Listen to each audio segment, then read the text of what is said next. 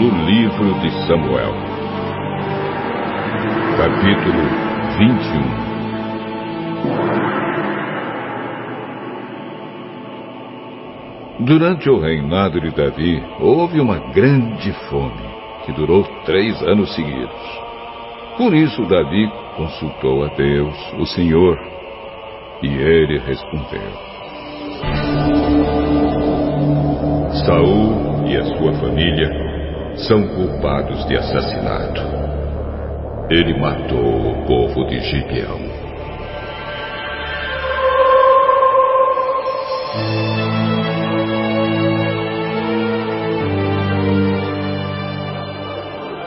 O povo de Gibeão não era israelita. Eles eram um pequeno grupo de amorreus que os israelitas tinham prometido proteger. Mas Saul havia tentado acabar com eles por causa do interesse dele pelo bem do povo de Israel e de Judá.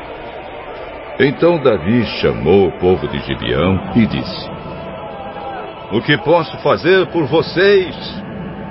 Eu quero pagar pelo mal que lhes foi feito, para que assim vocês abençoem o povo de Deus. A nossa questão com Saul e a sua família não pode ser resolvida com ouro nem com prata. E também não queremos matar nenhum israelita. Então, o que é que querem que eu faça por vocês?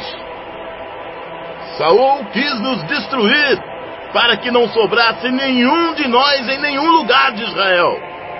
Entregue-nos então sete homens descendentes dele, e nós os enforcaremos diante de Deus, o Senhor, em Gibeá, a cidade onde nasceu Saul, o rei escolhido pelo Senhor. Eu entregarei mas por causa do juramento que ele e Jonatas tinham feito um ao outro, o rei não deixou que fosse morto Mefibosete, que era filho de Jonatas e neto de Saul.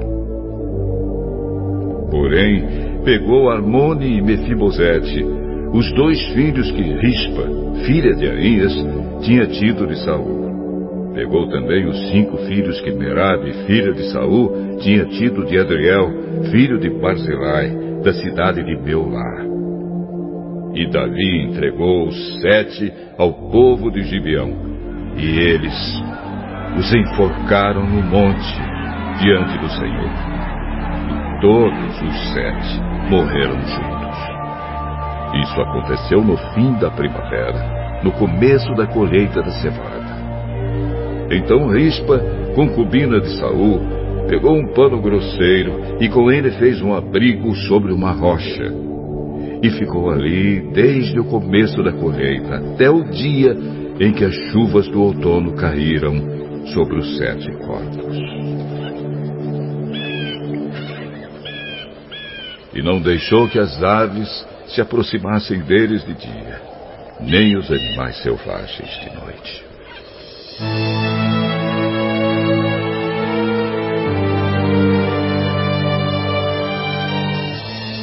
Quando soube o que Rispa tinha feito, Davi foi e tomou dos moradores de Jabes de Gileade os ossos de Saul e do seu filho Jonatas.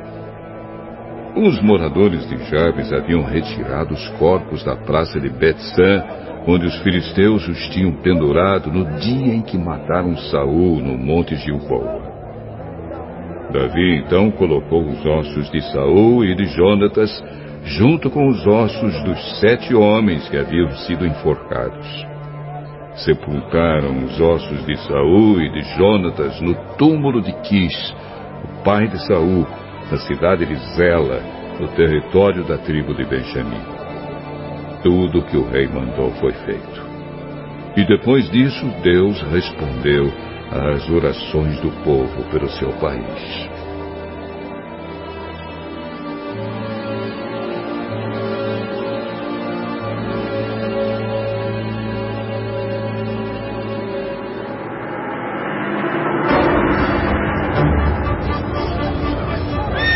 Houve outra guerra entre os filisteus e Israel.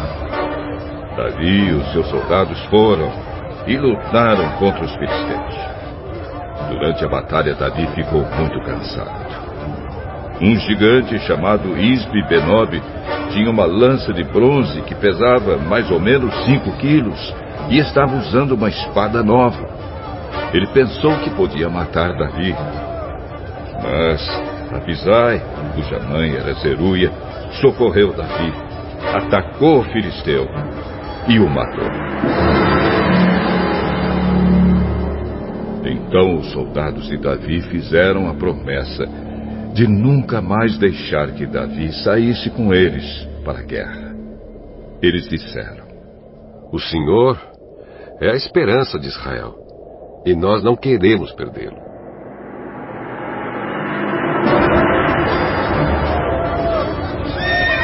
Depois disso, houve outra batalha contra os filisteus, na cidade de Gob.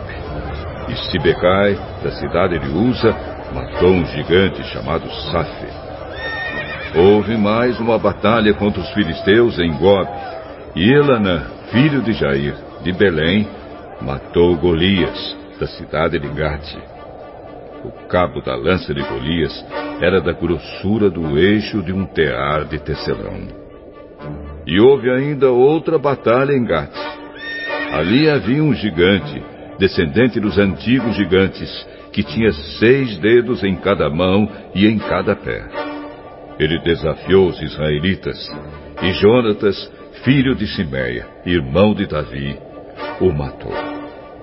Esses quatro eram descendentes dos gigantes da cidade de Gate, e foram mortos por Davi e os seus soldados.